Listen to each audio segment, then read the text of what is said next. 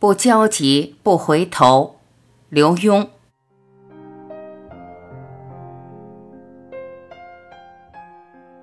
今天晚上我在楼下看电视，突然听见你的哭声，以为妈妈骂了你，冲上楼，发现妈妈在书房处理文件，你在自己房间对着计算机屏幕哭。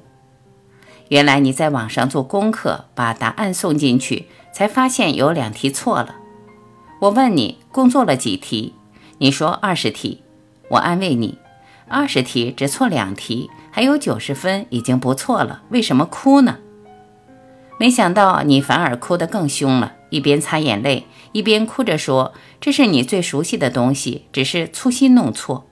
如果不是因为粗心，你不会自责，也不会哭。”为了让你平复一些，我说几个故事给你听吧。不久前，台湾发生了一个悲剧。某幼儿园的娃娃车照例把小朋友由各家接到学校，停在学校对面的街边，再由老师把娃娃们接下车，小心穿越马路到学校上课。这一天，班上老师发现有个学生缺席，打电话到学生家，只有老人在，也搞不清孩子的情况。老师心想，已经报告了家长，就放心继续上课了。直到呢学生家长在外面接到消息，赶至学校四处找，才在娃娃车里找到孩子。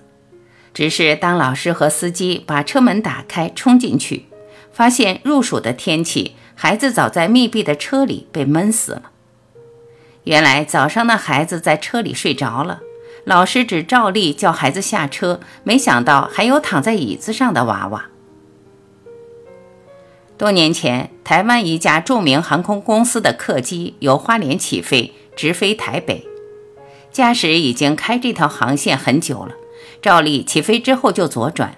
只是升空几分钟之后，驾驶突然想到那天换了不同方向的跑道。副驾驶也觉察了，问正驾驶。左转，右转。正驾驶匆匆答了一句：“我知道。”拼命把机头拉高，却已经听到飞机的警告雷达响起，直接撞上了高山，全飞机的人都罹难了。一九九九年九月三十号的《华盛顿邮报》刊出一则惊人的新闻：一个星期前，美国太空总署的火星气候探测船突然失踪，经过紧急调查。发现居然因为有些资料在输入的时候忘了把英制转换为公制，譬如把英尺、英寸转换成公尺、公分。这数据的错误使太空船陷入火星大气层，造成强烈的震动与摩擦，一亿两千五百万美元的火星计划也因此泡汤。再说个财经界的新闻：二零零一年五月。美国雷曼兄弟伦敦分公司要同时卖出上百种股票，但是交易员忙中有错，把一个小数点打错了位置，使得卖出的数额一下子放大一百倍。股票市场突然大乱，FTSE 指数瞬间暴跌一百二十点，上百家蓝筹股高达四百亿英镑的市值一下子便不见了。虽然那打错小数点的交易员卷了铺盖。但是雷曼兄弟公司为了补回误售的股票，足足赔了千万英镑。好，我的故事讲完了。你说你的那点粗心能跟他们比吗？相信你一定听说过，淹死的都是会游水的人，登山摔死的往往是专家。因为太熟练、太自信，使他们有时候忘记思考，反而比那些不是专家却能敬慎的人更容易涉险。孩子，别不高兴了，闻过则喜，因为由这次粗心，说不定可以使你得到教训。未来在跑得太快的时候，叮嘱自己，放慢脚步，多看两眼，多想一想，说不定你能因此避免许多难以弥补的错误呢。